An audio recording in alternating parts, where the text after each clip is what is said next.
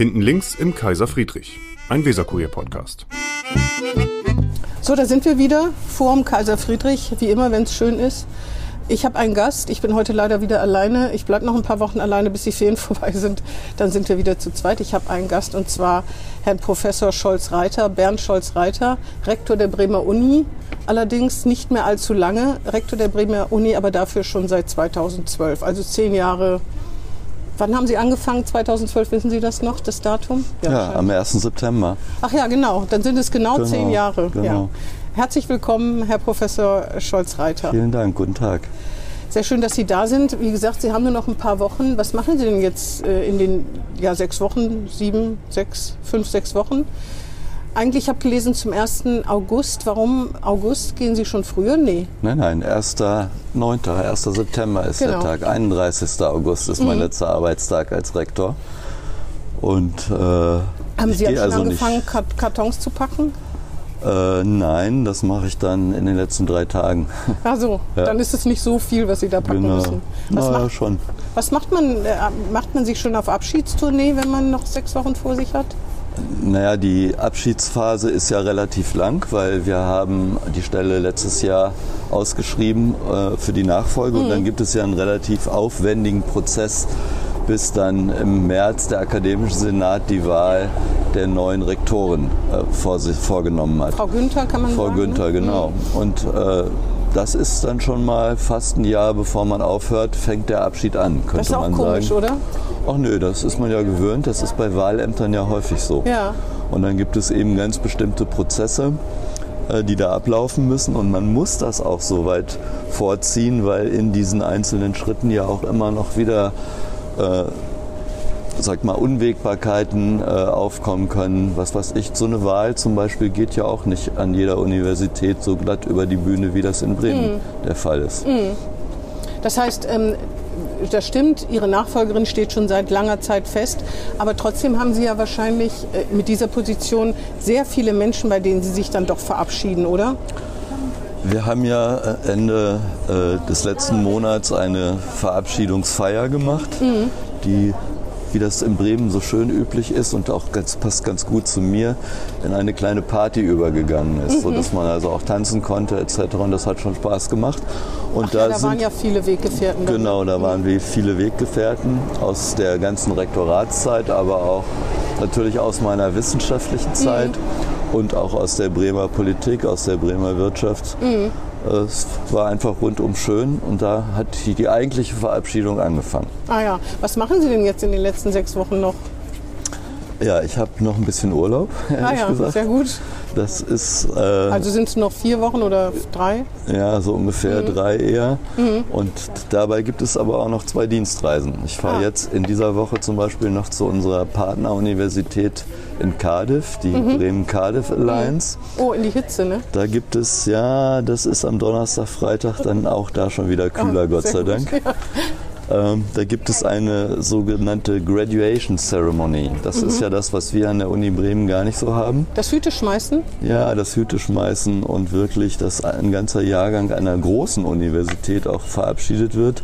Das findet da zum Beispiel im Stadion statt, äh, weil es in den Uni-Gebäuden gar nicht ginge mit so vielen Menschen. Und da ist es immer gut, wenn man auch als Partneruniversität irgendwie Flagge zeigen kann. Schein- Ist eigentlich schade, dass Bremen das nicht macht, oder? Gab es da mal Anläufe zu? oder wollen das es- die, Stu die es- Studenten gar nicht? Wir, machen das dezentral in Teilen. Ach so, hm. Also einzel, Fachbereichen. einzelne Fachbereiche machen das, aber Ah, ja. auch völlig unterschiedlich in, in der Frage, sind da die Eltern eingeladen, sind die so. Mhm. nicht eingeladen, ist das mit Hüte werfen, ohne Hüte werfen oder eher formal. Das entspricht immer dann der jeweiligen Ah, ja, Wissenschaftskultur, würde ich Weil bei sagen. der Jakobs University, da ist das ja ein Klassiker, ne? auch weil vielleicht auch wie sie aufgestellt ist, aber das ist ein sehr beliebtes Fotomotiv, wenn die da alle ihre Hüte in die Luft schmeißen. Das stimmt, aber wir sind natürlich immer noch eine Reformuni. Mhm. Das kommt aus unserer Gründungszeit, glaube ich, dass wir an diesen Zeremonien nicht so richtig äh, beteiligt sind und die selber ausrichten.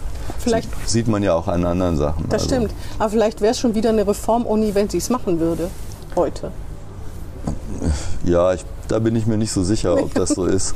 Aber vielleicht hat auch eine Reform ohne Grund, sich selbst zu reformieren sozusagen genau. in eine andere Richtung. Aber wir würden uns dann eher, glaube ich, in den heutigen Mainstream auch einsortieren, weil das an vielen Universitäten mittlerweile nachdem es in den 70er Jahren ja fast überall abgeschafft wurde, aber in, mittlerweile wieder eingeführt ah, ja. wurde. Mhm. Also da wären wir jetzt Nachzügler, wenn wir das machen würden. Ja, nicht mehr Trendsetter, das ist natürlich doof. Das hat Bremen genau. nicht nötig, sozusagen, oder die Bremer Uni. Ja. Ähm, Sie fahren nach Cardiff und wo fahren Sie noch hin? Noch weiter weg? Ja, ich fahre dann noch einmal äh, nach Bilbao. Ah. Das hat aber Gründe in meiner wissenschaftlichen Vergangenheit weil da tagt die Internationale Produktionstechnische Akademie. Einmal kommen, im, genau, einmal im Jahr.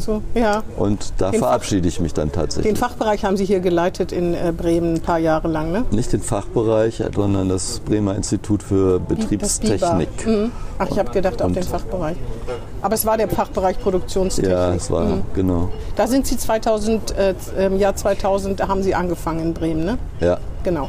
Ja, vielleicht können wir mal ganz, von, ganz von Anfang, wo sind Sie eigentlich geboren? Das kann man weder bei Wikipedia, ist das ein Geheimnis, ist das was Peinliches? War es etwa Bremen? Das steht in meinem Personalausweis. nee, da habe ich leider keinen Zugriff drauf. Äh, ich, geboren bin ich in Rodenberg. Wo liegt das denn? Im Süden Taunus? Von, nein, nein, viel näher. Im Süden von Niedersachsen. Ah ja. Schaumburg kennen Sie wahrscheinlich. Stein, ja, das Steinhuder Meer, so 15 ja. Kilometer vom Steinhuder Meer, da wo die Berge anfangen, die, also man würde sagen die Mittelgebirge, ja. äh, die Hügel äh, am Deister. Verstehe.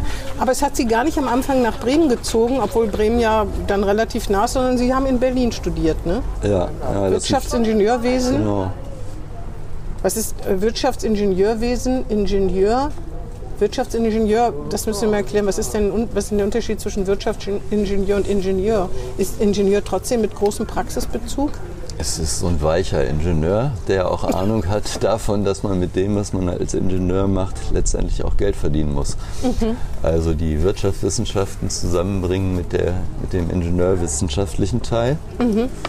Damals und ich glaube heute wurde das als relativ hartes Studium gesehen, weil man ja mehr oder weniger, ich sag mal, 75 Prozent von beidem jeweils studiert. Also 75 Prozent die, Wir die, Wirtschaftswissenschaften mhm. und 75 Prozent die jeweiligen Ingenieurwissenschaften. Bei mir war das Maschinenbau. Aber es ist schon eine Mischung aus Natur- und Geisteswissenschaften, ne? Nee, aus Ingenieur- und Wirtschaftswissenschaften. Wirtschaftswissenschaften gehört nicht zu den Geisteswissenschaften? Gehört zu den Sozialwissenschaften. Ach, Entschuldigung, dann eine Mischung aus, Sie merken, ich habe Geisteswissenschaften studiert, eine Mischung aus Sozial- und äh, Naturwissenschaften. Das ist ja nicht so häufig, oder jedenfalls zu der Zeit war das, glaube ich, gar nicht so häufig ne? so eine Mischform. Gab es damals, als ich das studiert habe, in, an Universitäten nur an vier Standorten.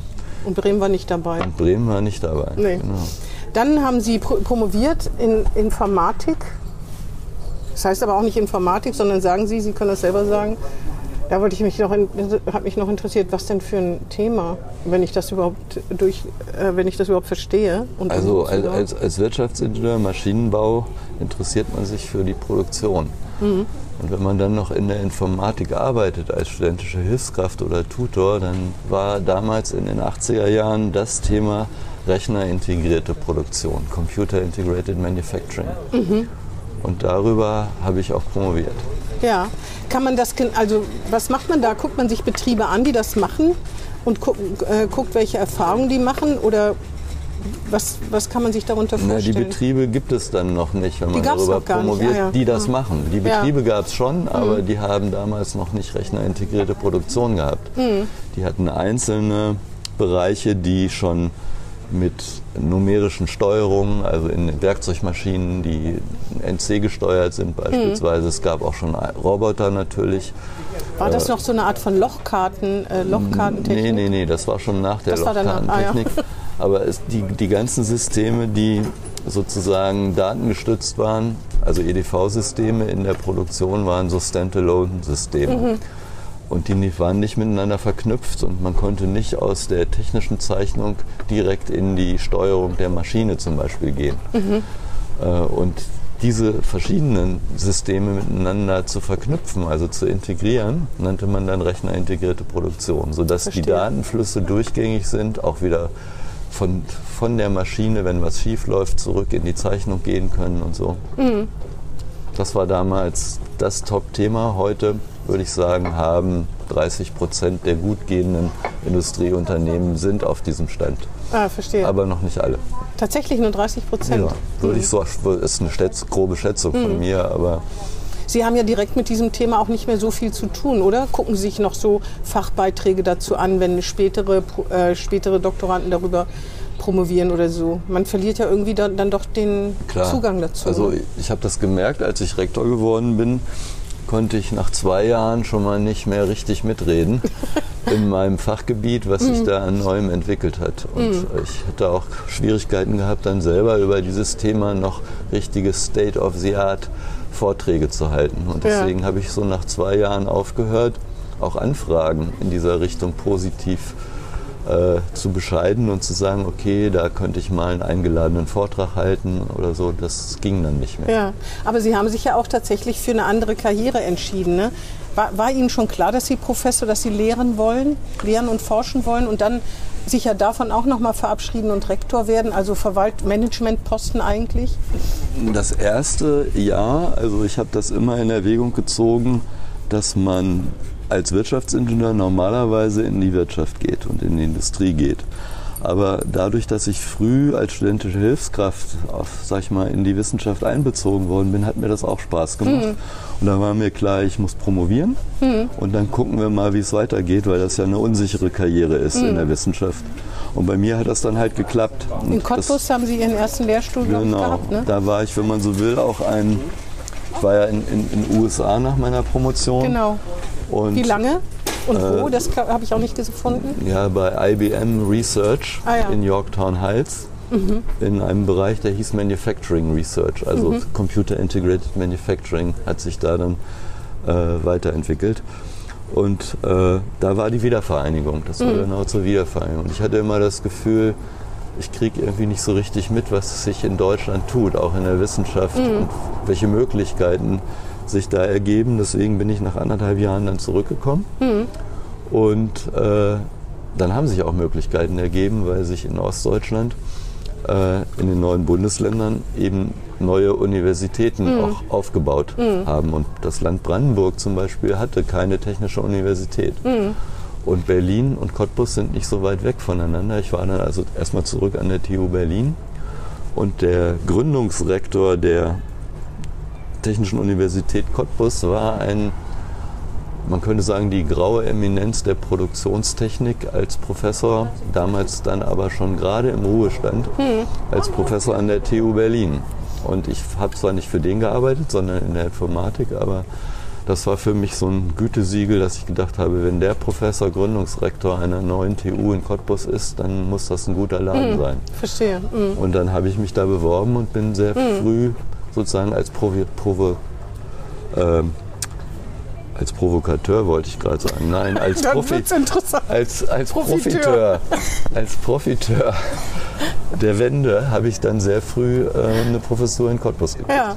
Wie war das eigentlich am Anfang äh, nach der Wende da? Ich äh, habe selber nach der Wende in den neuen Bundesländern gearbeitet von der Zeitung, die im Westen war und sich nach Osten ausdehnen wollte, was nicht geklappt hat. Nach fünf Jahren wurde es wieder eingestellt.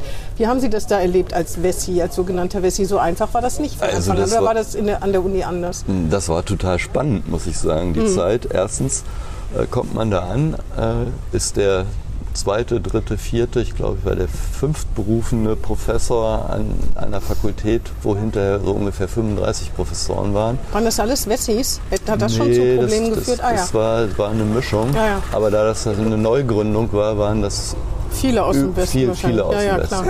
Aber es gab eben, weil früher da die Bauhochschule der DDR war, alles Mhm. was für Beton und also vom, von, den Mau, von der Mauerbau bis zu den Straßenplatten und den äh, Plattenbausiedlungen, das wurde sozusagen wissenschaftlich und äh, materialtechnisch in, in Cottbus produziert. Und äh, in diesen Gebäuden ist diese neue TU dann auch gegründet worden. und deswegen gab es natürlich auch einige in, im Bauingenieurwesen zum Beispiel oder in der Verwaltung Die dann aus- der die aus- neuen, die aus denn- die, waren, die ja. Mhm. aus dieser alten Hochschule kamen. Ne? Und deswegen war das eine gute Mischung. Gab es da Aber keinen Kulturcrash es sozusagen? gab, es gab am Anfang nichts. Es gab ja äh, noch die, die Handykultur war ja noch nicht so weit. Nee, das stimmt. Äh, Das Festnetz war nicht ausgebaut, es waren schon Kommunikationsprobleme. Auch die Räume waren nicht vorgesehen. Zum Beispiel habe ich das erste Jahr, Ist hier der Eingang? das erste Da. Jahr, Achso, Ist aber noch geschlossen. ich wollte nicht was sagen. Ich dachte nur, weil Sie was haben. Das erste Jahr habe ich äh, morgens um halb acht in, in, in nicht beheizten Kinosälen meine Vorlesung gehalten im Winter. Und der Winter in Cottbus ist etwas kälter als hier in Bremen beispielsweise. Leider eine sehr aktuelle Anmerkung, muss man sagen, was äh, wieder auf uns zukommt. Ich kann mich daran erinnern, dass man am Anfang sich die Telefonleitung teilen musste und dass da andere Menschen in dem Telefonleitung waren. Da musste man sich streiten, wer jetzt rausgeht. Haben Sie das auch erlebt? Genau, das habe ich auch erlebt. Ja, ja, ist schon, schon ganz witzig. Ja. Aber trotzdem ist es natürlich toll, so eine Uni völlig neu aufzubauen. Ja. Äh, mit Menschen, die, das, die von überall herkommen. Äh, viele haben auch ihre Familie nicht da gehabt und deswegen war das so ein bisschen wie am Anfang des Studiums, auch Ja. unter Professoren. Man ist dann abends im Sommer, nicht im Winter, an den Baggersee gefahren, hat lange gearbeitet natürlich, äh, konnte tolle Ideen entwickeln und es hat richtig Spaß gemacht, muss man Ja. sagen. Haben Sie auch eine sogenannte Schmutzzulage, hieß das nicht mal so diffamierend, bekommen? Nee, Ah ja. Sie meinen, weil man sozusagen vom Westen in den Osten gegangen ist? Oder? Ja, es gab doch es gab eine Zulage am Anfang, zumindest für in der Verwaltung. Ich weiß gar nicht, ob ich, wenn ich da, ich will keinem nur zu nahe treten, aber ich glaube, die hatte so einen ganz bösen, diffamierenden Namen, wie manche ja auch irgendwie über die DDR nicht besonders freundlich geredet haben anfangs. Aber sowas gab es bei Ihnen nicht, eine Zulage für die, weil es wollten ja nicht alle in den Osten, ne? weil Ja. da haben, ich kann mich noch ganz am Anfang daran erinnern, dass Menschen aus dem Westen geklagt haben, dass sie nicht mal Parmaschinken oder was, ich weiß jetzt nicht genau was, bekommen, weil das natürlich wirklich ein ganz ähm, klar ein ganz andere, ganz andere Land war, obwohl das ja sehr schnell ging, dass da auch Leute sich zunutze gemacht haben, Geld zu verdienen, große Lebensmitteldiscounter und so. Ne? Aber ähm, das gab es bei Ihnen also nicht. Nee, ich kann mich nicht erinnern. Ich glaube Ja. auch nicht, dass es so war. Dass es das gab? Nein, dass das so war. Also für mich, Ach so, ah ja. Mhm. weil, nur weil ich mich nicht erinnern kann, hätte es ja trotzdem sein können. Ja, Aber nee, nee, das kann glaub, sein, dass das, in, dass das in der Uni, äh, dass das da irgendwie ein bisschen anders war. Ja, ja. Dann sind Sie, warum sind Sie nach Bremen gekommen? Hat Sie da, wahrscheinlich hat Sie das Thema äh, gelockt, aber von Cottbus sind Sie nach Bremen. Nee, dann haben Sie das Fraunhofer-Institut da auch geleitet? Ja, ne? ja, aufgebaut und, Das- und dann, Wie, ja. kommt, wie will man, wieso will man das Fraunhofer-Institut verlassen? Das ist doch eine wahnsinnig tolle, tolle. Also das, das ist ganz simpel. Äh, ein paar Jahre bevor ich nach Bremen gekommen bin, so zwei, drei Jahre vorher, haben die Bremer das Wirtschaftsingenieurstudium aufgebaut hier Mhm. an der Uni. Und dann brauchten sie vier Professuren. Äh, zwei in den Wirtschaftswissenschaften und zwei in der Produktionstechnik. Mhm. Und die eine hieß Planung und Steuerung produktionstechnischer Systeme. Und das war genau das, was ich gemacht Mhm. habe. Und dann habe ich gedacht, ist ja super. Da wird jetzt eine neue Professur, also auch ohne Vorgänger, so wie in Cottbus, Mhm. Wo man auch was ganz sagen, neu gestalten kann. Mhm. äh, in Bremen geschaffen. Die war auch noch mal anders dotiert von C3 auf C4, was Mhm. damals die Besoldungsgruppen waren. Und Bremen fand ich auch als Standort sehr, sehr cool und Bremen hatte sich damals als Universität auch super entwickelt. Mhm.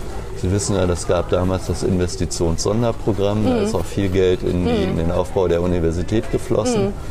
Das und- sogenannte ISP. Der, Genau. der die Zeit miterlebt hat, Genau, der und, und es gab halt das Biber. Das ist ja vergleichbar auch mit einem Fraunhofer-Institut. Und insofern war das durchaus attraktiv, sich hier zu bewerben und dann habe ich die Stelle ja auch bekommen. Kannten Sie Bremen denn vorher irgendwie schon ein bisschen oder nur so vom Hörensagen? Nur ganz oberflächlich, wenn man in Niedersachsen Ja, zur. Schule geht, macht man immer man mal einen, einen Ausflug in das Überseemuseum zum Ah, ja. Beispiel und guckt sich Mit der Schule. Genau, Schul, Schul, Schulausflug. Fußballaffinität, ist man da nicht auch automatisch Werder-Fan? Ja, das Problem ist, ich bin nicht so ein hundertprozentiger Fußballfan. Ich finde das zwar co- cool und gucke mir auch viele Spiele an, also meistens im Fernsehen, selten im Stadion. Aber für mich ist das auch eine gewisse äh, kommerzielle Sache. Absolut. Ähm, deswegen würde ich mich nie auf einen Verein so versteifen. Ich war aber, als ich in Cottbus war, äh, schon Fan von Energie Cottbus, die damals in der Zeit wirklich von der Regionalliga aufgestiegen sind bis in die Bundesliga und ich kann mich noch ans DFB. Ist aber schon lange her. Ich weiß, aber das war genau die Zeit, als ich in Cottbus Ja. war. Ich kann mich noch an das DFB-Pokalfinale in Berlin erinnern. Die Energie Cottbus-Mannschaft gegen den VfB Stuttgart, die in der Bundesliga damals ziemlich gut waren. Äh, Cottbus hat verloren, aber es war für alle Cottbuser ein Sieg, überhaupt so weit gekommen zu sein, ins Finale, ins Olympiastadion nach Berlin zu kommen. Das war großartig. Dass man sein Herz nicht an einen Verein hängt, weil das ein kommerzieller Betrieb ist, aber das ist bei Musik ja auch so, ne? Wenn man Rolling Stones-Fan ist. Ja, klar. Sind Sie Rolling Stones-Fan? Rolling Äh, Stones oder Beatles? Ich würde sagen, ein bisschen mehr Beatles als Rolling Stones, aber äh, beides ist gut. Ah, verstehe. Äh, 2000 nach Bremen gekommen, 2012 sind Sie Rektor geworden. Das ist ja dann, sage ich ja, nochmal ein Schritt. Ne? Das eine ist Forschen, Lehren. Lehren zum Beispiel kann ich mir wirklich als Herausforderung vorstellen, im positiven, aber auch im negativen Sinn. Über Studenten heute können wir vielleicht nochmal reden oder Pandemie bedingt. Aber dann ins Management zu wechseln, also Gestalten ist ja immer attraktiv, aber hat halt mit dem Fach ja dann weniger zu tun. Eigentlich überhaupt gar nichts mehr. Ne? Genau, gar nichts. Ja. Wa- Was ist daran attraktiv? Sie kriegen viel Ärger, ne? alles was schief läuft, ne? wenn es eben in die Uni reinregnet, der Rektor ist schuld, wenn äh, es zu wenig, wenn man zu schlecht abschneidet, wenn man den Status Exzellenzuni verliert, der Rektor ist schuld, also sie sind eigentlich immer schuld. Wenn es natürlich gut läuft, ist man auch schuld im Positiven, wenn man Exzellenzuni wird, wenn das Marum ausgezeichnet wird oder es gibt ja nur viele erfolgreiche Erfolgsgeschichten auch. Aber warum will man sowas machen? Also als Wirtschaftsingenieur, wenn man dann in die Wissenschaft geht, will man eigentlich nicht äh, Rektor werden.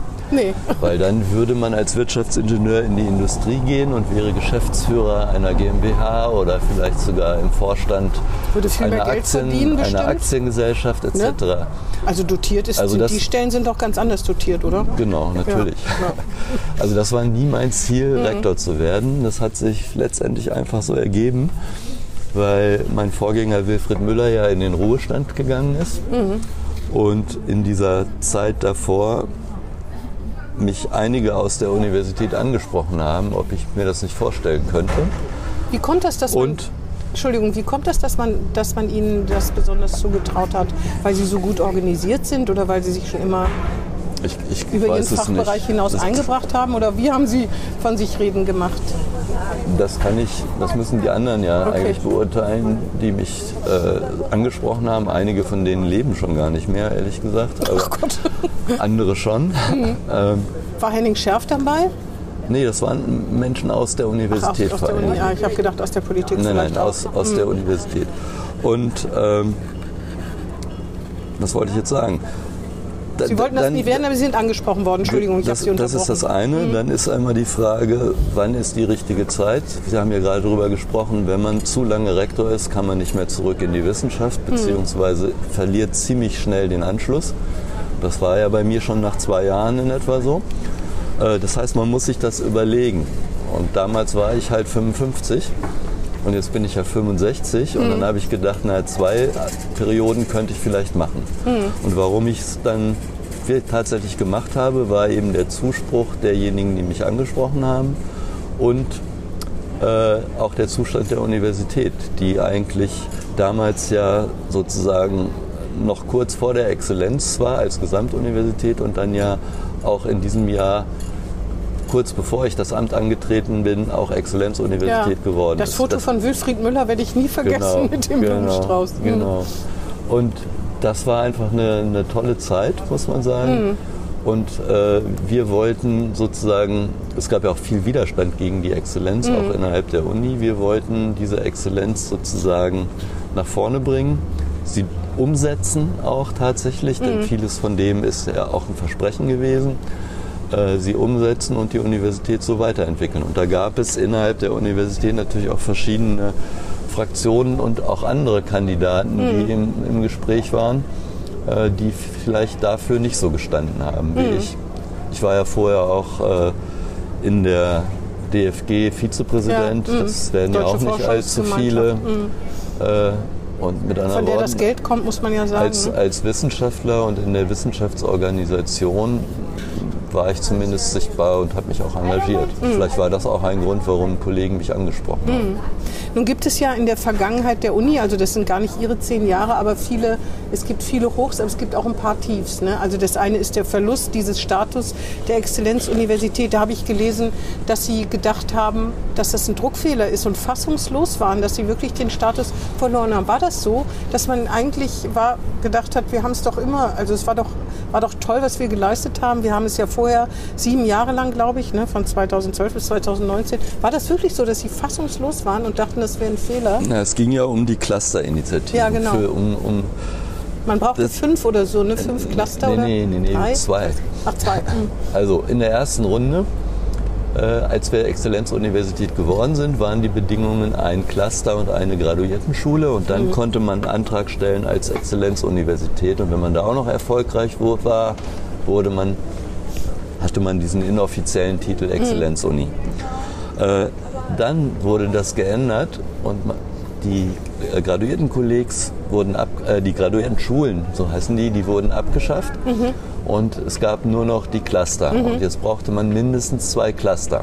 Das eine war das Marum, ne? Das war, Genau, war das- auch wieder anerkannt worden Das haben, wir, 2019. das haben wir bekommen, aber ein zweites Cluster haben wir nicht gekriegt. Und das war dann der Grund dafür, dass wir in der Exzellenzuniversitätsrunde eigentlich noch nicht mal verloren haben.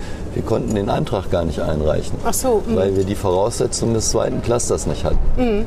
Und ein zweites Cluster zu bekommen, das ist eine äh, Aufgabe, die dauert 10 bis 15 Jahre. das war ja beim Marum letztendlich auch so, dass da viele, viele Vorarbeiten da waren, auch in, den, in der Strukturbildung, in der Schwerpunktsetzung. Also man muss die kritische Masse an entsprechend guten Kolleginnen und Kollegen aufbauen, äh, die Vorarbeiten haben und so. Und das mit dem zweiten Cluster, dass das notwendige Bedingung ist, das kam für uns ziemlich überraschend. Trotzdem haben wir natürlich gedacht, irgendwie, wir könnten das schaffen, ein zweites Cluster zu bekommen. Und das war dann genau die Situation, als die Liste rauskam mit den Clustern. Clustern und da stand Bremen nicht Ach drauf. so, das war die Da habe ich gedacht, äh, das muss ein Druckfehler sein. Ja, ja, da verstehe. ein, wenigstens ein weiteres Cluster neben dem Marum muss doch da stehen. Ja. So, weil damit hatten wir nicht gerechnet. Ja. Und ich auch nicht. Ja, und das ist dann auch, eine, glaub- kann ich mir vorstellen, eine unangenehme Situation, weil so einen Status verlieren, den erstmal haben, ist ja schwierig, aber verlieren, das ist natürlich bitter, weil jeder meint, er könnte sagen, na sowas verlieren ist ja, kann ja immer nur schlecht sein. Ja, klar, das ist zwar. Ein Versagen sozusagen. Ja, also ich Oder war glaube, man gnädig mit ihnen?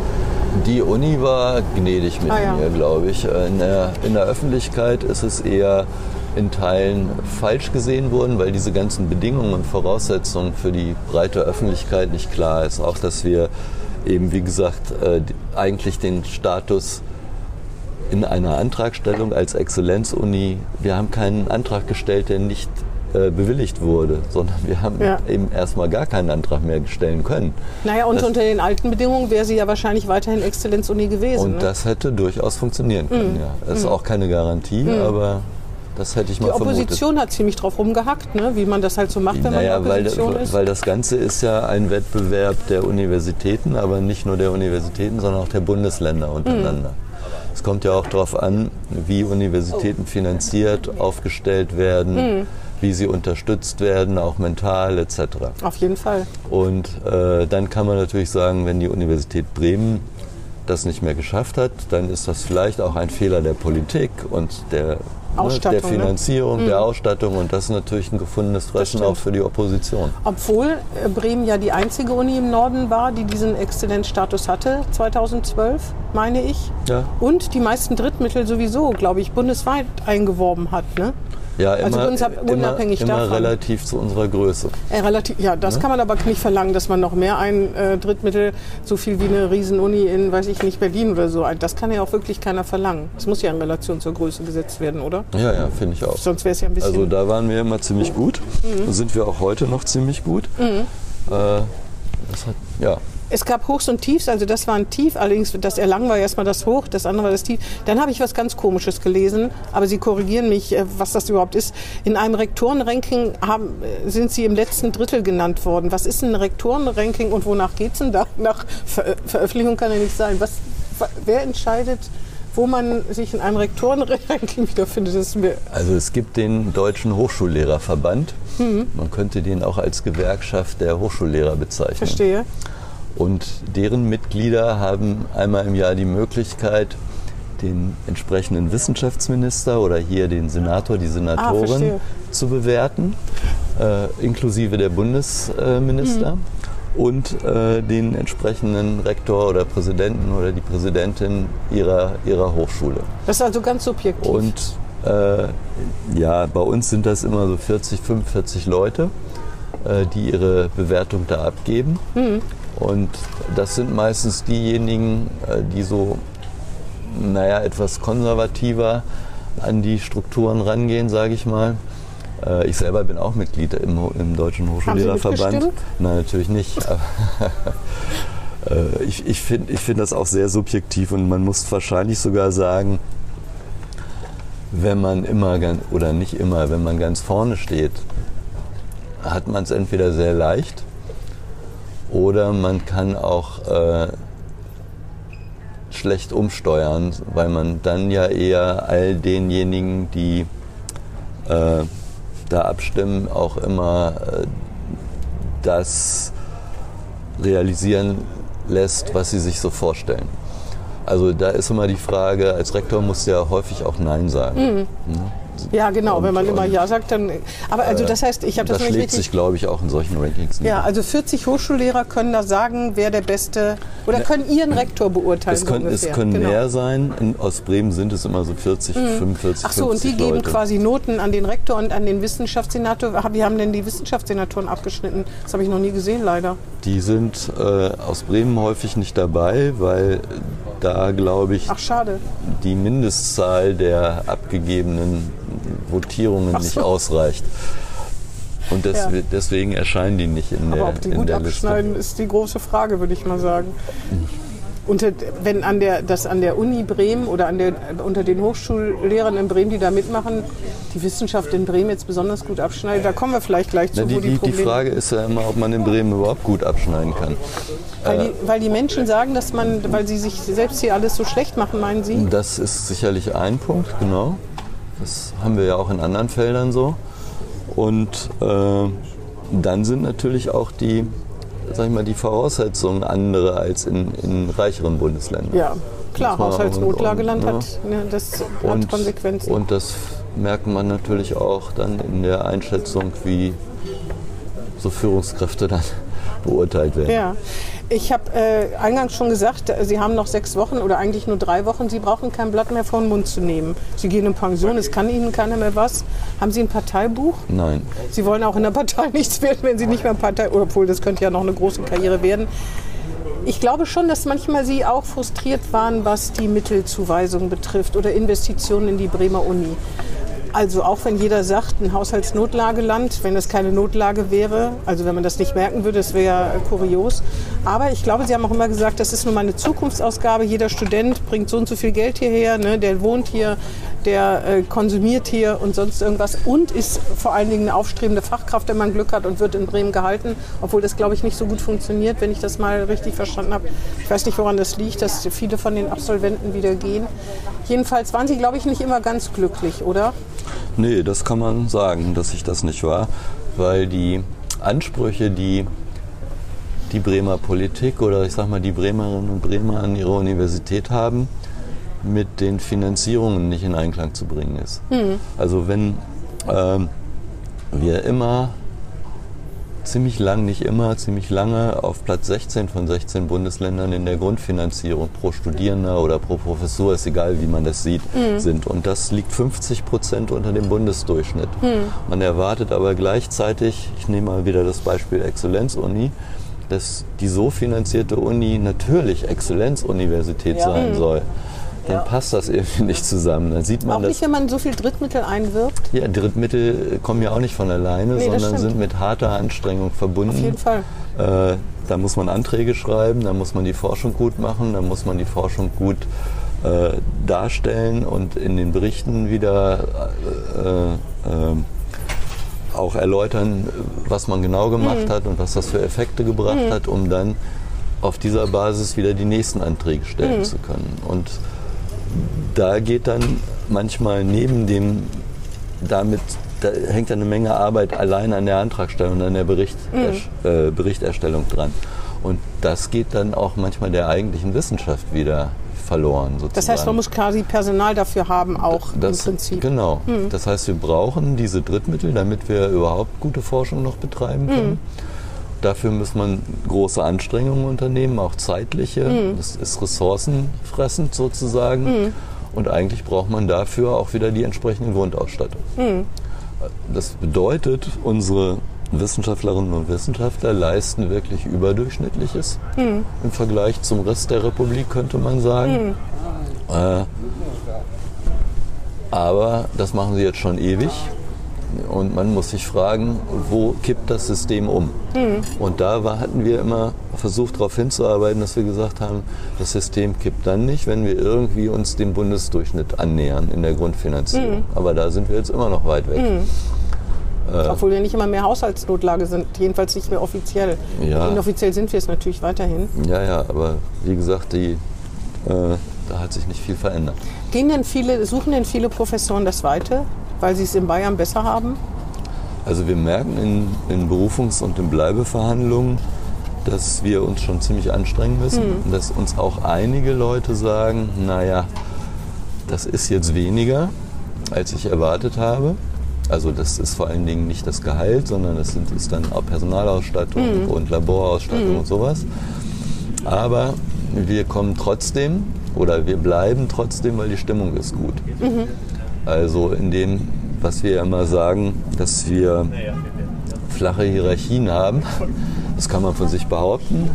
Äh, in Teilen machen wir das sicherlich auch so, aber äh, gerade die neuen Kolleginnen und Kollegen, die sagen, das stimmt. Das ist viel einfacher hier äh, zu kooperieren, offene Türen zu finden, zwischen den sogenannten Hierarchieebenen sich auszutauschen. Äh, und das macht Spaß. Und deswegen kommen wir nach Bremen und die können es ja dann auch noch direkt vergleichen mit den Hochschulen, wo sie gerade herkommen.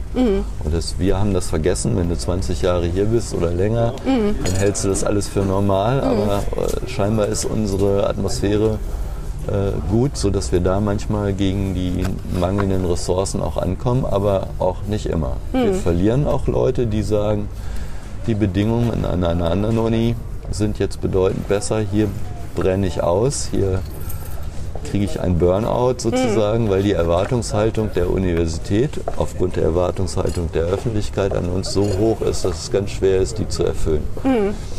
Wie schneidet denn Bremen als Uni jetzt, wenn man das überhaupt, man muss das ja eigentlich nach Fachbereich, von Fachbereich zu Fachbereich unterscheiden, in der Lehre ab? Werden die Studenten hier gut ausgebildet, besser als anderswo oder schlechter? Ich würde sagen, in großen Teilen mindestens so gut wie anderswo, in Teilen besser, in Teilen wahrscheinlich auch schlechter.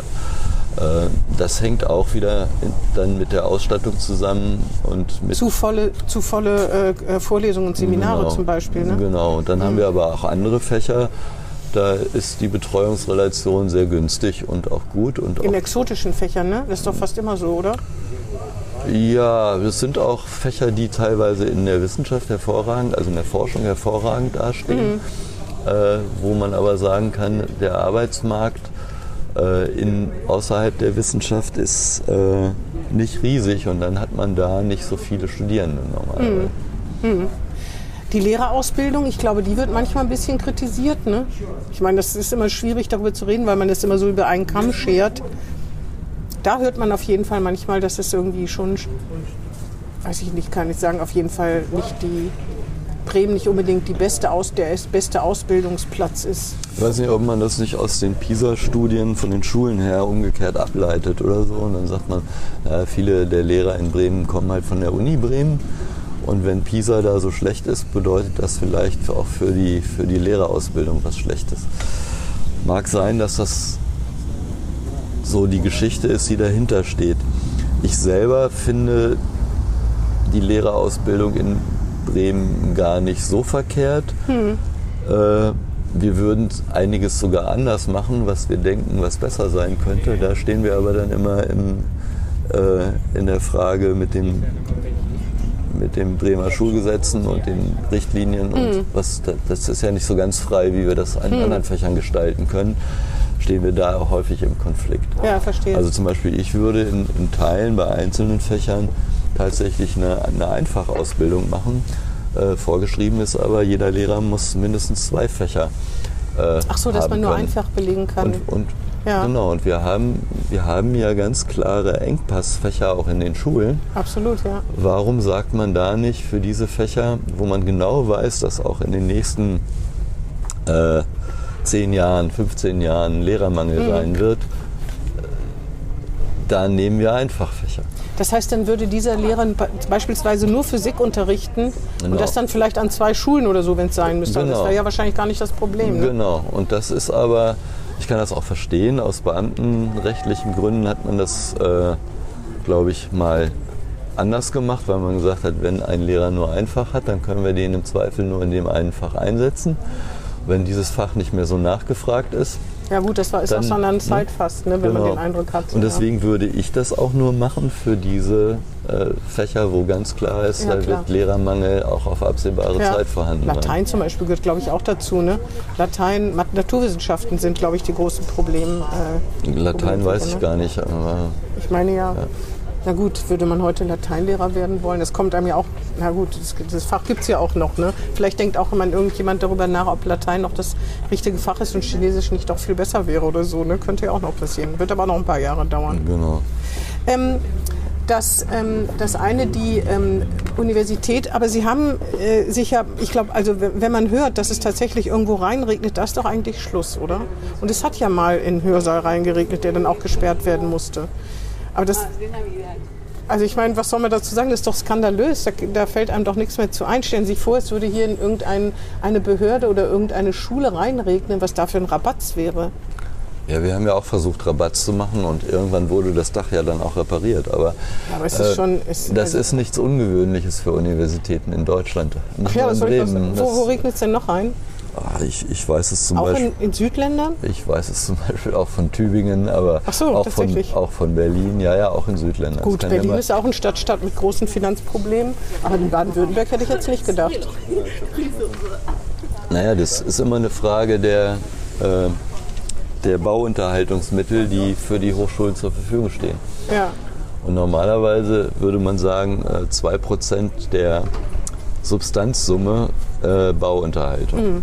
Davon sind wir aber weit, weit entfernt. aber ich glaube, Bremen ist mit allen öffentlichen Gebäuden da weit entfernt von. Ne? Wie viel Geld bräuchten Sie denn, wenn Sie jetzt zum Schluss noch einen Wunsch äu- äußern dürften, also Schluss Ihrer Amtszeit als Rektor, wie viel Geld hätten Sie denn gerne, damit Sie alles so auf Vordermann bringen, Neubauten und alles inklusive das Ne, Da gibt es ja tatsächlich eine äh, Schätzung auch im Wissenschaftsplan? Ja, nee, der, eine Investitionsschätzung äh, für, die, für die nächsten Jahre, beziehungsweise das wird wahrscheinlich nur in Jahrzehnten zu machen sein, die weit über die Milliardengrenze hinausgehen. Die aktuelle Zahl habe ich jetzt gar nicht parat. Äh, Ich glaube, wir hatten uns mal über den Sanierungs- und Investitionsstau unterhalten, ne? Genau. der sich in Bremen ja, und wenn es da alleine Milliardenbeträge sind, Genau. Und das andere sind ja die äh, jährlichen Mittel sozusagen, die wir für Forschung und Lehre brauchen. wie viel fehlt da? Und äh, wenn man jetzt sagen würde, wir würden an den Bundesdurchschnitt rankommen, würde das bedeuten 50 Prozent mehr, als wir jetzt haben. Äh, und unsere Grund, die eigentliche Grundfinanzierung liegt so bei 160, 170 Millionen. Äh, 50 Prozent obendrauf. Ja. Wären also 80 Millionen mehr, als wir jetzt haben, jährlich. Die, unser Gesamtetat ist wesentlich höher, weil da die Drittmittel und sogenannte Zweitmittel drin sind, also pro programmgebundene Mittel von, vom Bund und Ländern, Zukunftsvertrag, Studium und Lehre, Stärken zum Beispiel, spielt da eine Rolle. Der ist dann aber auch wieder leistungsabhängig, also wie viele Studierende, wie viele Absolventen, wie hoch ist die Erfolgsquote der Absolventen, äh, die studieren die in der Regelstudienzeit plus X oder brauchen die ewig. Und solche Geschichten. Und das sind wiederum teilweise Faktoren, die wir gar nicht beeinflussen können. Ja, das stimmt. Was sagen die denn eigentlich, der, die Wissenschaftssenatorin Frau Schilling oder der Bürgermeister? Ich meine, Sie haben ja schon zig solche Gespräche geführt. Was sagen die dann eigentlich, wenn Sie sagen, ihr könnt uns doch nicht so schlecht finanzieren, wenn ihr das und das? Was sagen die dann? Sagen die dann einfach nur, es geht nicht anders? Oder? Na, die haben in Teilen ja auch gute Argumente für ihre Sicht, dass sie einerseits sagen, äh, der Wissenschaft, also für ein, für ein Bundesland ist der Wissenschaftshaushalt, der ist aber nicht nur für die Universität und die Hochschulen, sondern auch für die außeruniversitären Institute, von denen Bremen sehr viele hat, ist äh, im Vergleich zum Gesamthaushalt relativ hoch. Also Bremen investiert in Wissenschaft relativ viel. Auch pro Einwohner. Von dem, was zur Verfügung steht. Auch pro genau. Einwohner zum Beispiel. Ja. Und das ist das Paradoxe. Der Mhm. Bremer Steuerzahler zahlt in Deutschland äh, am meisten für Wissenschaft. Mhm. Aber an den Hochschulen Mhm. kommt viel weniger an als der Bundesdurchschnitt, weil wir entweder sind wir zu groß oder das Fächerspektrum ist zu breit, weil eben, wie, Darüber ge- wird auch geredet. weil eben wie gesagt die, die, die Bremerinnen und Bremer, also die Gesellschaft, zu viel für das Geld verlangen. Von, zum Beispiel jetzt von der Universität, also in der fachlichen Breite auch. Das heißt, Fächer abschaffen? Haben wir ja. Ja, ich weiß. Aber ich, Wir, wir mussten das ja paar, in der Vergangenheit. ja. Und dann fällt, ja, zum Beispiel Sport. zum Beispiel Journalismus. Äh, Sport mussten wir abschaffen. Mhm. Äh, und jetzt ist es abgeschafft. Jetzt äh, sollen wir es wieder aufbauen. Ja, ja, genau. Und da fragt man sich auch, ob die, das so effizient war in der Mittelverwendung. Das stimmt. Die Frage ist auch, es gibt ja auch welche, die Medizinstudium hier sehen in Bremen. Auch noch, sich noch was ans Bein binden sozusagen. Ohne Uniklinik ja auch fast undenkbar, soweit ich weiß. Ne? Ich weiß nicht, was halten Sie davon? Sind Sie dafür das Medizinstudium auch in Bremen? Also ich glaube, es wäre gut für die Bremerinnen und Bremer, wenn wir auch äh, hier Mediziner Für die ausbilden medizinische Versorgung, ne? Wenn, ja, weil wir, wenn wir die hier ausbilden, ist dann der Klebeeffekt ja auch da, den man an allen Standorten sieht, aber äh, so dass wir wahrscheinlich mehr und also das Ärzteproblem ja eher lösen könnten. Das zweite ist, wenn wir medizinische Ausbildung und Forschung an, an also wissenschaftliche Forschung an, den, an der Uni hätten, dann steigt auch das Niveau in der Medizin über die Zeit an. Also ich glaube schon, dass Menschen, ich nenne mal jetzt Erlangen als Medizin-Universitätsstadt, dass die Erlanger äh, Einwohner besser versorgt sind an der Universitätsklinik in Erlangen Aber als es muss halt vielleicht auch die finan- Bremerinnen und Bremer. muss halt auch finanziert werden, ne? Muss halt auch finanziert Würde dann werden. woanders womöglich fehlen. Das ist halt die Krux, ne? Genau, das ist die Krux. Ja, aber dann ist es absurd, wenn man, wenn man das eine schon nicht anständig, was heißt anständig, also nicht so finanzieren kann, wie man eigentlich wahrscheinlich auch wollen würde, wenn man es könnte, ist ja absurd, noch so, ein- sich so, noch sowas ans Bein. Also das, das wären auch Milliardeninvestitionen Hm. und nochmal 100 Millionen im Jahr obendrauf. Ja gut. Man sieht es zum Beispiel in Bielefeld, die haben das ja gerade in den letzten Jahren hinter sich gebracht. Da sind es jetzt 86 Millionen nur für die, Mediz für die medizinische Fakultät jährliche Mittel. Von den Investitionen ganz zu schweigen. Also in der Größenordnung liegt das, wenn man das halbwegs vernünftig machen will. Das ist dann noch keine Charité äh, oder keine Universitätsmedizin in Heidelberg. Aber so eine Durchschnittsuniversitätsmedizin könnte man damit bewerkstelligen. Was hätten Sie als Rektor denn gesagt? Daumen hoch oder Daumen runter zu dem Projekt? Ich hätte gesagt, wenn Bremen das so finanzieren kann, so in der Größenordnung, dann Daumen hoch, Ohne dass die anderen Fä- Fächer leiden, ne? ohne dass die anderen Fächer leiden, also zusätzlich. Wenn nicht, sollten wir es lassen, weil dann tun wir den Bremerinnen und Bremer nichts Gutes, dem Image der Stadt Bremen nichts Gutes und der Universität erst recht nicht. Wenn wir schlechte Voraussetzungen haben, dann haben wir auch im Aufbau eine schlechte Medizin, die dabei rauskommt. Ähm, ich habe noch eine Frage zu den Studierenden. Da heißt es ja immer, dass manche eine Hochschulberechtigung haben, aber keine Hochschulreife und dass die Universitäten immer größere Probleme haben. Sehen Sie das auch so oder ist das irgendwie nur alte Leute reden über die Jugend von heute? Es kommt natürlich Ich- auf den einzelnen Studenten an, das ist mir schon klar, aber Ich trotzdem. glaube, beides ist richtig. Naja. Äh, erstens haben wir das schon immer gehört. Früher war alles besser. Und äh, Vor allen Dingen auch die Schulbildung. auch, auch Bildungsinhalte ändern sich natürlich. Äh, das muss man auch sagen. Und trotzdem, glaube ich, können wir feststellen, weil ja ein viel größerer Anteil an äh, der Bevölkerung und sag ich mal, an, den, an den Schulabsolventen heute an die Hochschulen geht, also sowohl an die, Hochsch an die Fachhochschulen als auch an die Universitäten, dass das Einstiegsniveau etwas niedriger ist. Es, das kann man, kann man schon sagen. Also es fängt bei Rechtschreibung und Mathematikkenntnissen an und geht dann natürlich auch äh, in der Frage weiter, wie selbstständig kann man dann an einer Universität sich tatsächlich Wissen aneignen. Das ist ja nochmal ein Unterschied zur Schule.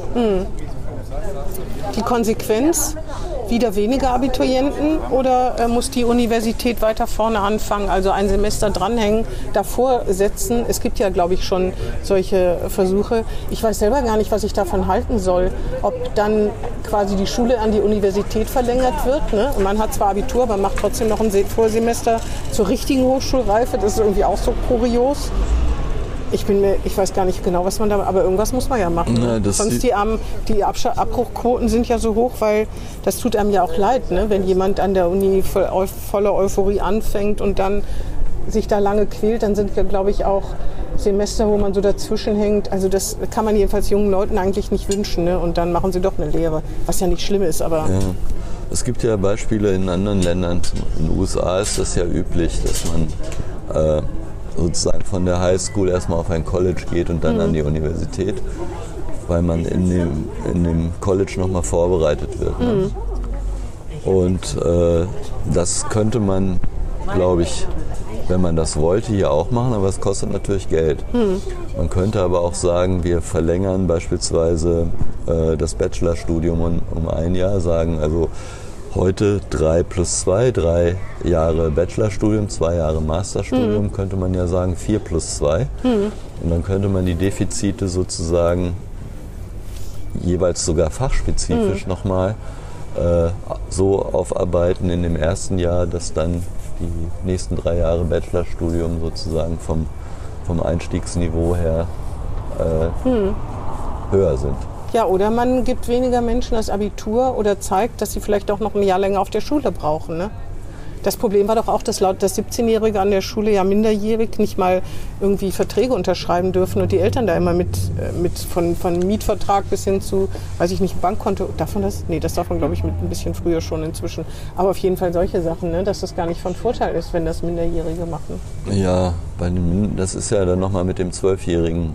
Das hat nur bedingt was mit der, mit der Abschlussqualifikation zu tun, glaube ich. Auch ein bisschen was, weil es ja weniger Zeit ist dann. Ja, genau. Aber äh, das mit den Minderjährigen, das ist eine, eine lustige Erfahrung ge gewesen, die auch wir gemacht haben, weil dann natürlich einzelne äh, 17-Jährige dann auch schon anfangen zu studieren. Und das geht aber nicht ohne Einwilligung der Eltern. Und wenn es dann, ich sag mal, in, der, in den Geowissenschaften gibt es dann Exkursionen, Feldexkursionen. Das ist dann auch nur mit Einwilligung der Eltern äh, möglich. Das wird auf jeden Fall ein bisschen komplizierter. das, ne? das waren wir an der Universität so nicht Nee, nee, klar. äh, gewöhnt. Jetzt ist das auch ja wieder in vielen Ländern, äh, Bundesländern auch wieder abgeschafft worden mit dem zwölfjährigen Abitur, sodass sich das ein bisschen entspannt. Aber wir haben das ein bisschen lustig genommen am Anfang. Mussten natürlich da trotzdem mit umgehen. Also es war, war schon eine Umstellung. Ja, die Frage ist ja sowieso im Nachhinein, ob dieser ganze Bologna-Prozess und die Veränderung des Studiums, ob das wirklich der Hit war. Ne? Also weiß man nicht, dieses durch, durch Schule und durch Studium powern, damit Leute möglichst jung an den Arbeitsmarkt kommen, das konnte man natürlich auch nicht sehen. Aber heute hat ja jeder, selbst mit 45, wenn man es drauf hat, kriegt man noch einen Arbeitsplatz überall. Ne? Also das Klar. ist ja, die Voraussetzungen haben sich komplett geändert. Und wenn ich überlege, wie, wie Sie studiert haben, wie ich studiert habe, man konnte ja sich, man musste sich das selber, man musste sich selbst organisieren, hatte aber auch die Möglichkeit, in jede Vorlesung zu latschen, die einen interessiert hat. Ne? Ja, das Also man kann man nicht, das könnte man natürlich heute auch. Ja, aber es ist sehr verschult, ne? Also das Ja, ja. ist, man hat nicht die Ver- Selbstverantwortung ist schon anders. Das kann für manche ist das gut. Ich, ich weiß, Sie hatten vielleicht auch Kommilitonen, die 30 Semester studiert haben und es dann irgendwie nicht, doch nicht. Aber äh, die rettet man einerseits, aber andererseits ähm, ist das eben auch ja eine verschulte, ein verschultes Aber Studium. vor Bologna waren ja die Studiengänge auch sehr unterschiedlich Das stimmt, organisiert. ja. Also wenn Sie die an die Magisterstudiengänge denken, dann ist das so, wie Sie das gerade beschrieben haben. Und dann kommt irgendwann mal die Prüfungszeit. Und dann hat man das Gefühl, man steht vor einem Berg, da kann man den Gipfel noch nicht mal sehen. äh, da kommt man nie drüber, weil Ja. man ja dann im Prinzip alles, was man in den letzten vier, fünf Jahren so gemacht hat, könnte ja drankommen und wird auch irgendwie abgeprüft. Das war zum Beispiel bei mir in meinem Wirtschaftsingenieurstudiengang, Diplomstudiengang ganz anders. Da waren immer semesterbegleitende, studienbegleitende Prüfungen. Und dann hatte ich natürlich in jedem Semesterferien hatte ich Prüfungen. Dafür musste man lernen, dafür musste man, äh, konnte man Stimmt. auch durchfallen. Ja, dann ja. konnte man sie aber ein Jahr später wiederholen oder Ja, in Medizin Semester. ist das ja auch so, ne? Das geht Also- gar nicht anders. Ja. Und das, da gab es auch noch kein Bachelor-Master-System. Das war einfach bei den Diplomstudiengängen schon mal nochmal anders. ja, das stimmt. Überhaupt in den Naturwissenschaften. und das war hätte anders. man zum Beispiel in den Geisteswissenschaften ja auch anders organisieren können. Ja, ja, das stimmt. Also Sie sind auch eher ein Kritiker des Bologna-Prozesses im Nachhinein oder was meinen Sie? Ich würde sagen, die Diplomstudiengänge, so wie ich das zum Beispiel gemacht habe, war von Bologna gar nicht so anders. Äh, mit dem Unterschied, nach dem Vordiplom hatte man noch keinen Hochschulabschluss. Der Bachelor gilt ja schon als. Ja, ja, einer. das ist- das Und ist auf jeden Fall schon Der soll besser. Berufsqualifizierend sein. Das heißt, damit könnte man ja schon mal was anfangen. Und das ist Hm. Das eigentlich ist von Vorteil besser. eigentlich, ja, das stimmt. Ja. Ähm, also die Studierenden kann man nicht, das kann man nicht so über einen Kamm scheren, es ist ja irgendwie klar, aber dass da irgendwas passieren muss, den Eindruck hat man schon. Ne? Aber wie gesagt, manche Universitäten, manche Fachbereiche machen das, gerade Mathematik, glaube ich, da wo, wo, die, wo man merkt, dass da der Unterschied sehr groß ist, da passiert schon einiges. Also das machen wir ja auch schon seit ewigen Zeiten. Das war auch vor Bologna schon so, dass man vor Beginn des Studiums, also in dieser Zeit, ich sag mal September, Oktober, August, September, Oktober, äh, Mathe-Crash-Kurse belegen kann, um irgendwie Hm. Damit man's- sich da noch mal ein bisschen Ja. aufzufrischen. Das ist aber gar nicht das, was wir so meinen, Hm. sondern die generelle Studierfähigkeit ist, ist noch mal was anderes. Sich selbst zu organisieren und äh, wissenschaftlich zu arbeiten, das meinen Sie, ne? Ja. ja, das stimmt. Eigentlich müsste Schule das ja machen, ne? aber wahrscheinlich ist da einfach gar kein Platz. Wo, in, wo sollte man das unterbringen? Das ist ja, glaube ich, das Problem. Ja. Äh, Die Antworten muss dann muss Ihre Nachfolgerin dann finden, wie man das besser machen kann, oder? Genau, da muss ja noch was zu tun bleiben. Ja.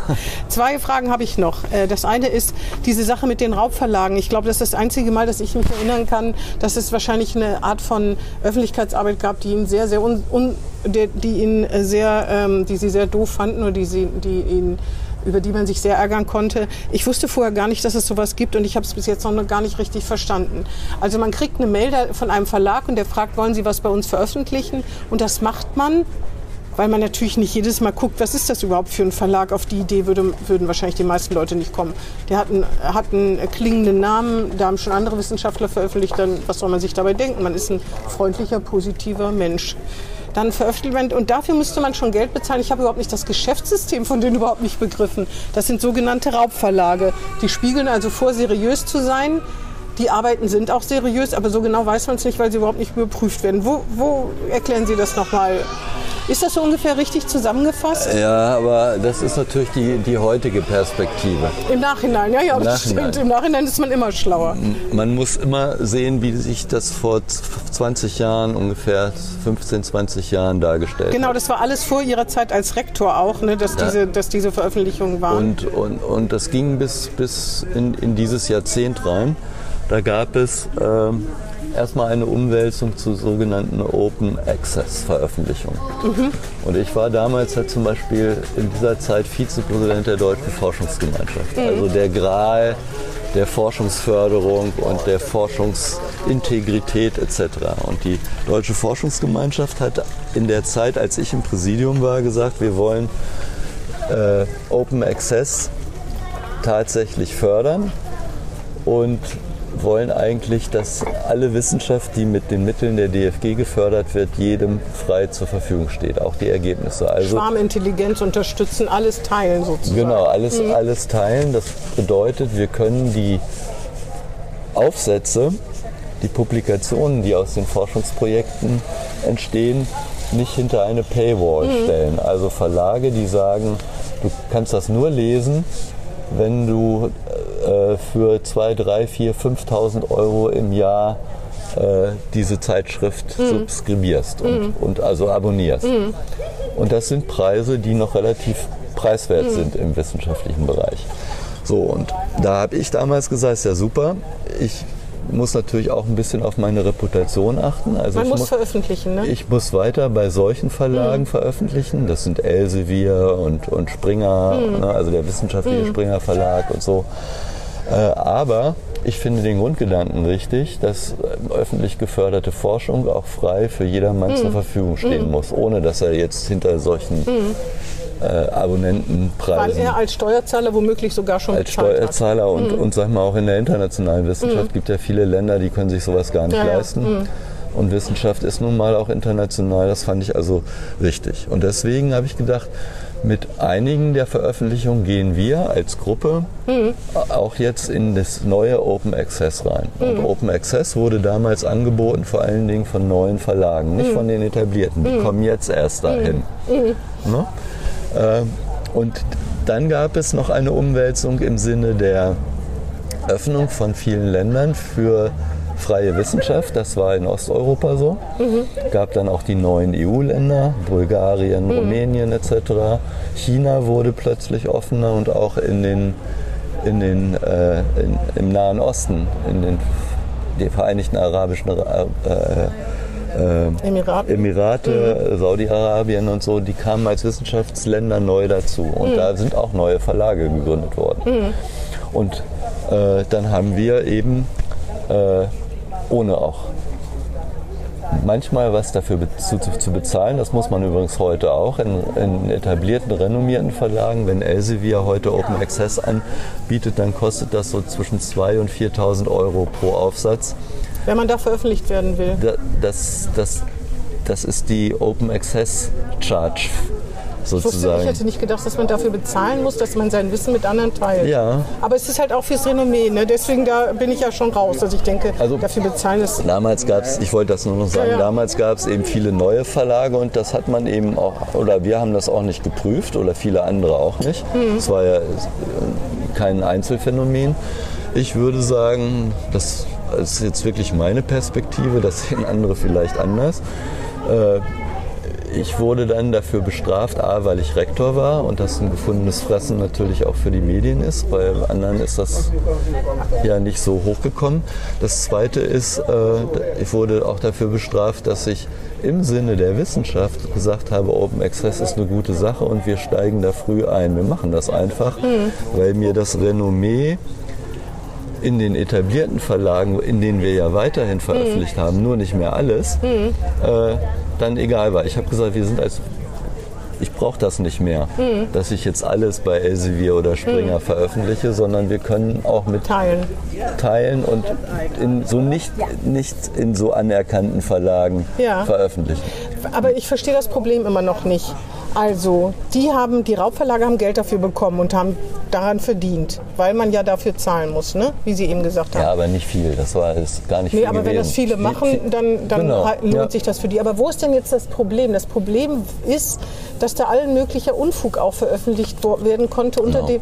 Ach so, aber wir wissen gar nicht, wie hoch der Anteil des, des Unfugs ist, ne? Genau, und das ist genau das Problem gewesen, Verstehe. dass diese Verlage, die da dann wenig genommen haben, 200, manchmal gar nichts, Mhm. manchmal 200, 300 Euro, äh, was, was wenig war, auch damals schon, ähm, dass die aber die, äh, die Reviews mit den Reviewern nicht vernünftig durchgeführt haben und letztendlich auch Beiträge angenommen haben, die sie überhaupt nicht geprüft haben. So, und dann, das bedeutet, die Beiträge, die wir wirklich substanziell, die wären auch bei Elsevier angenommen worden irgendwie.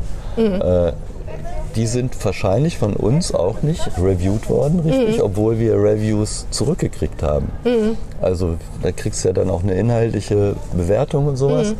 Aber entweder haben die das gefaked sozusagen, also hat irgendein Mitarbeiter mal alles positiv gesehen, angenommen, keine Veränderung, äh, 200 Euro überweisen und dann wird das in unserem Journal Open Access veröffentlicht. So, und das haben die eben nicht seriös gemacht und da gab es dann jede Menge äh, schlechte Beiträge Auch so von Verschwörungstheoretikern und sowas. und auch was man von, von, von. Menschen, genau. Ah ja, verstehe. Von sowas und, und eben, ja, wo dann vielleicht die, die Zeitreihen, die Studien oder so nicht stimmten und so. vielleicht auch nie durchgeführt worden Ah ja, sind verstehe. und die Autoren das einfach nur behauptet haben. Allerdings, das ist schon interessant. Ne? Was sind das für Vögel, die sowas machen, sich die Mühe machen, das zu schreiben, dafür Geld geben, dass sie dann da schreiben? Das ist irgendwie auch Äh, weil sie dann vielleicht damit meinen, tatsächlich ihre Reputation erhöhen zu können, was wir nicht nötig hatten, aber andere schon- vielleicht schon nötig hatten. Und dann gab es auch natürlich Menschen, die einfach das System austesten wollten. gab ja auch viele Journalisten, die dann Fake-Beiträge eingereicht so. haben, die angenommen worden sind. Oh, was für und eine Mühe sich man das macht. hat, das hat da das System dann sozusagen aufgedeckt. Das war auch eine gute Sache, muss man Das sagen. aufzudenken, ja, ja, das Weil sonst wäre das erst viel später ja. rausgekommen. Aber das hat sie sehr geärgert, ne? Ja, natürlich. Ja. Hat ich bin, bin da, Gutgläubig. Ja, man, viele haben ja behauptet, das wäre naiv gewesen. ich nenne es mal positiv gutgläubig. Ja, äh, ich würde sagen, in der Zeit waren wir gutgläubig und haben auch gesagt, äh, wir gehen jetzt diese neuen Wege, statt die etablierten zu gehen. Und das war letztendlich dann zu früh, beziehungsweise zu früh, zu gutgläubig. Äh, Ja. und ist dann erst nach fünf, sechs, sieben Jahren sozusagen, ist diese Praxis ja plötzlich dann hochgepoppt und Das- dann fiel das einem ist, das wie Schuppen, Schuppen von den Augen. Ja, das ist, glaube ich, das Dürfste, ne? dass es äh, so viel später plötzlich ein, was aus der Vergangenheit ereilt, ne? mit dem man nun auch überhaupt nicht rechnen würde. Das ist, glaube ich, ein bisschen unangenehm. Obwohl, ich meine, gut, da ist drüber berichtet worden, aber das war es doch auch, oder? Redet da noch jemand von, außer mir jetzt? Naja, das hat, äh, in, äh, glaube ich schon, also ich selber trage das ja immer mit mir rum. Ehrlich, können Sie es nicht abhaken? Ja, es dauert schon und man liest es ja immer wieder über die. Man muss bloß googeln, auch Sie Ja, müssen bloß bei Wikipedia gucken, dann sehen Sie, der einzige deutsche Rektor, der Naja, ich habe ja bei Wikipedia geguckt, das ist ein Satz, aber das fängt ja nicht damit an. Also, Ja, trotzdem. Für, also für einen Wissenschaftler, der Ja. sich selber für seriös hält. Und ich glaube, ich habe das alles seriös gemacht. Ja, das ist Äh, doof. ist das so schon irgendwie eine, eine, eine Kränkung in seiner Ehre? Äh, und das, Obwohl jetzt, wo Sie aufhören, kann man es da nicht tatsächlich abhaken. Haben Sie schon mal meinen Wikipedia-Eintrag gelesen? nein, habe ich nicht. Aber ähm, ja, das kann man irgendwie auch abhaken. Ne, Trotzdem sage ich mal, es hat, hat mich schon, es war eine schwere Zeit. Ja, ja, ich verstehe das. Mhm. Und so Ja. ganz weg ist es immer noch nicht. Ja, das ich glaube, das ist auch menschlich. Das Ja, wird, das wird auch so bleiben. Und Es ist auch noch nicht so lange her, ne? ja, fünf, fünf Jahre ungefähr. ah, das ist schon eigentlich- Aber es, es haben ja auch viele gut reagiert. Es ist ja nicht so, dass wir da nicht Verfahren für haben. Auch an der Uni Bremen. Dann haben wir gesagt, okay, das muss ja muss geprüft werden, Mhm. auch über die DFG. Es waren ja auch sozusagen Ergebnisse der DFG aus diesen DFG-Projekten, die ich selber hatte als Antragsteller, Mhm. sind ja auch so veröffentlicht worden. Und das heißt, natürlich haben sich da Kommissionen mit beschäftigt. Und letztendlich ist es alles äh, sauber gewesen und eingestellt worden, sozusagen. Beziehungsweise man hat das gar nicht in die nächsten äh, Prüfinstanzen gebracht. Und da bin ich nicht selber beteiligt oder wie auch immer. Das läuft auch äh, anonym und man kriegt dann nur irgendwann eine Nachricht. Ist, leid, äh, ist leider sozusagen für die, die was draus machen wollten, aber für mich im positiven Sinne, äh, da gibt es keine Folgerung, keine Folgen draus. Ja, ist interessant, dass einem das so lange nachhängt, ne? Obwohl das eigentlich im Verhältnis, aber das, wenn man selber betroffen ist, also als Außenstehender ist es immer leicht zu reden, wenn man das ins Verhältnis setzt, aber dass das, äh, Ich, man dass man ja- sich nicht zu Schulden hat kommen lassen eigentlich und trotzdem auf sowas, ein, auf sowas sozusagen reingefallen ist und es gut meinte, das ist schon, das finde ich, das ist ja das, was einen dann so, so nervt, ne? Obwohl, wie gesagt, ich glaube, wenn man ihren Namen hört, wird man nicht sofort an sowas denken. Ich bin jetzt so gemein, ich habe halt alles aufgeschrieben, worüber wir jetzt nach Ja. zehn Jahren reden können oder so. Aber es gibt immer Leute, die genau über sowas reden wollen, natürlich.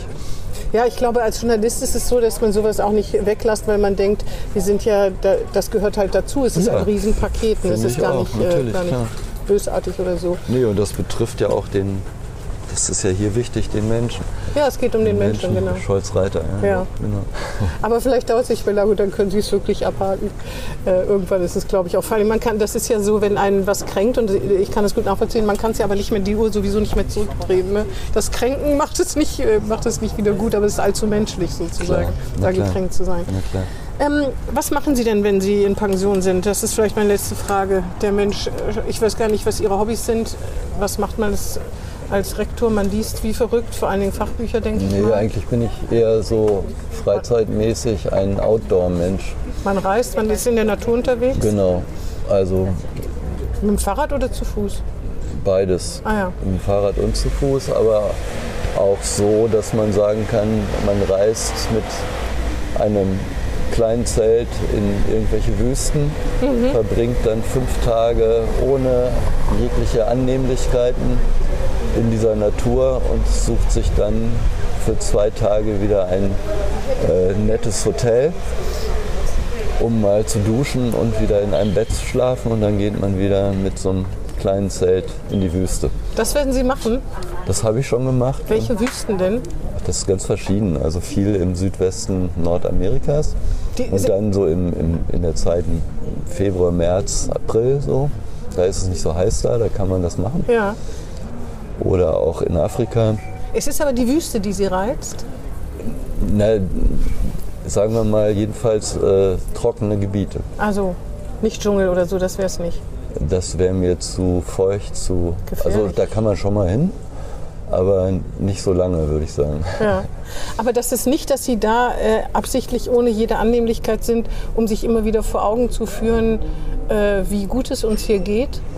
Nee, einfach weil das wahnsinnig schön ist, ganz alleine unter freiem Himmel mehr oder weniger oder nur durch so eine dünne Zeltplane äh,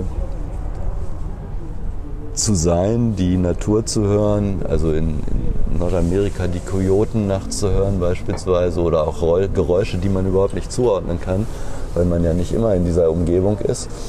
Und weil man da natürlich dann sehr schnell mit Sonnenuntergang sich in den Schlafsack, in das Zelt verkriecht. Das wird ja nachts auch kühler da.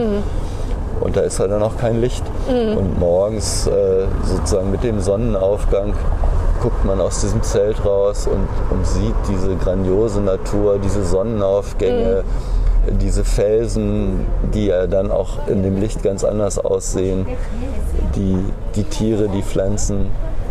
Das ist einfach, das hat man ja hier so nicht, Nee, das nicht mehr.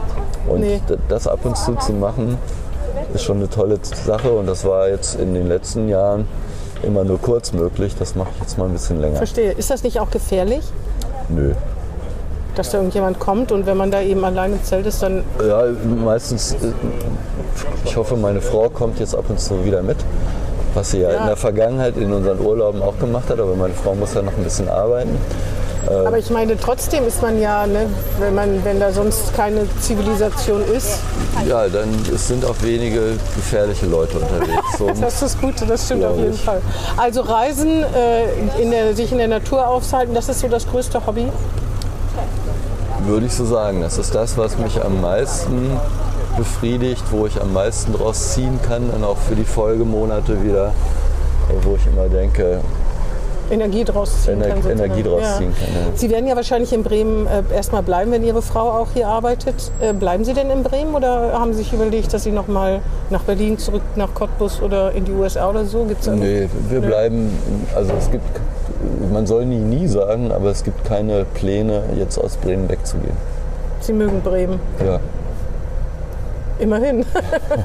das ist ja schon was. Aber ist doch toll hier, wo wir jetzt hier so sitzen, Ja, hier wie ist es schön das ist mit toll. Ihnen, mit den Ja, Leuten. finde ich auch. Also hier ist es besonders äh, schön, finde ich. Hier sieht man ja auch immer, wenn die Touristengruppen hier lang, dann denkt man immer, dass man diesen Blick, das ist ja das, was Sie sagen, dass Bremen sein Licht vielleicht unter ein Scheffelschild, diesen Blick ja nicht mehr hat und denkt, mein Gott, wie schön ist schon allein dieses Schnorrviertel. Ja, ne? Also ja, wie angenehm. Ja, das muss man wirklich sagen. Aber das geht wahrscheinlich allen, in allen Städten so. Berlin, sagen die Berliner, sind ja auch immer sehr rüde mit ihrer eigenen Stadt. Und die Touristen sind halt auch begeistert. Ne? Das liegt vielleicht auch in der Natur äh, der Menschen. Aber in der Wüste sein ist ja nichts für jeden Tag. Was machen Sie dann mit Ihrer vielen Zeit? Werden Sie noch irgendwie, wollen Sie noch irgendwas schreiben, veröffentlichen oder so? Nee, eigentlich nicht. Also bin nicht der Typ, der jetzt irgendwelche Wissenschaftsmanagement, Hochschulerfahrungen oder anderen da Tipps geben wollte. Deswegen muss ich das nicht machen. Und äh, in meiner eigenen Wissenschaft, wie gesagt, da bin ich Ja, ja, schon das- längst äh, hinterher. Das Ja, würde, über Hochschul würde eher dann im, gleich im Antiquariat landen, was ich da schreibe. Aber über Hochschulpolitik könnten Sie schreiben. ja, aber das können viele. Ja und? Das, das stimmt. Aber es gibt ja auch viele Rektoren in Deutschland. Also ich werde im September einen Vortrag über die Zivilklausel in Bayern halten. Zum Beispiel. ah ja, verstehe. Sie Ach genau, Vorträge. Ja. Sowas werde ich mal machen. ja. Und sonst, was haben Sie haben doch bestimmt noch mehr Hobbys, oder? Sie lesen? Was lesen Sie? Das ist eine gute Frage. Äh, ich konnte gar nicht viel lesen, weil ich Ah, ja. als Rektor so viel gelesen habe, Ja, es reicht dann irgendwann. äh, dass ich dann gesagt habe, jetzt reicht's. Netflix gucken, Auch Musik nicht. hören. Musik hören. Was denn? Von dem, was Sie gerade gesagt haben, Beatles? Beatles, aber auch viele lateinamerikanische Sachen bis zu klassischen Sachen. Ah ja, also breit aufgestellt. Aber Hip-Hop und so. Nee, nee, das nicht. Auch kein Punk. Äh, nee. Ja. Ja, dann kann ich, wahrscheinlich werden wir uns- in Ihrer Amtszeit ja nicht mehr sehen, das wäre ein bisschen nah aneinander, aber vielleicht ein andermal. Das heißt, in Bremen sieht man sich ja immer mindestens, na, jedenfalls oft, Na doch klar. mit Straßenbahn, das ist Na ja gar nicht klar. so falsch. Ne? Ja. Dann kann ich mich nur bedanken für das Gespräch, hat mir Spaß gemacht. Ich hoffe den Zuhörern auch, ich bin fest davon überzeugt, Ihnen auch. Mir auch. Ja. Ja. Aber Sie machen das super. Es macht, es, ich finde es total interessant. Man lernt ja immer unglaublich viel dazu. Ich habe ja, Wigbert Gerling hat sich ja verabschiedet, weil er auch reisen will. Der ist ja auch Pensionär.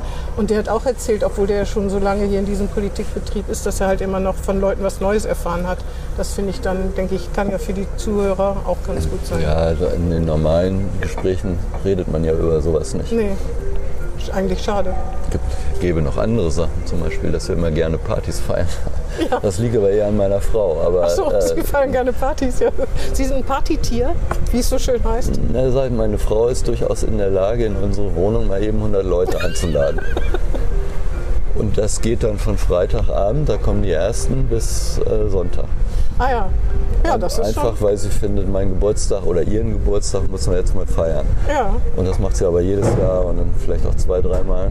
ja, das ist schon. Und ich denke immer, oh, ist ein bisschen viel, muss das jetzt sein? Wenn dann aber alle da sind und dann ist es Ja. richtig super. Ja, das ist ja manchmal so. Am Anfang denkt man, oh, wenn es dann losgeht, dann ist man ganz begeistert. Ne? Genau. Ja, na, das können Sie auch noch ein paar Jahre machen, ein paar Jahrzehnte. Gut, dann herzlichen Dank und ja, viel Spaß in der Rente, Ja, kann man sagen. danke schön. Ich habe es mir verdient, glaube Ja, ich. genau. Tschüss. Tschüss. Das war Hinten links im Kaiser Friedrich, ein Weserkurier-Podcast.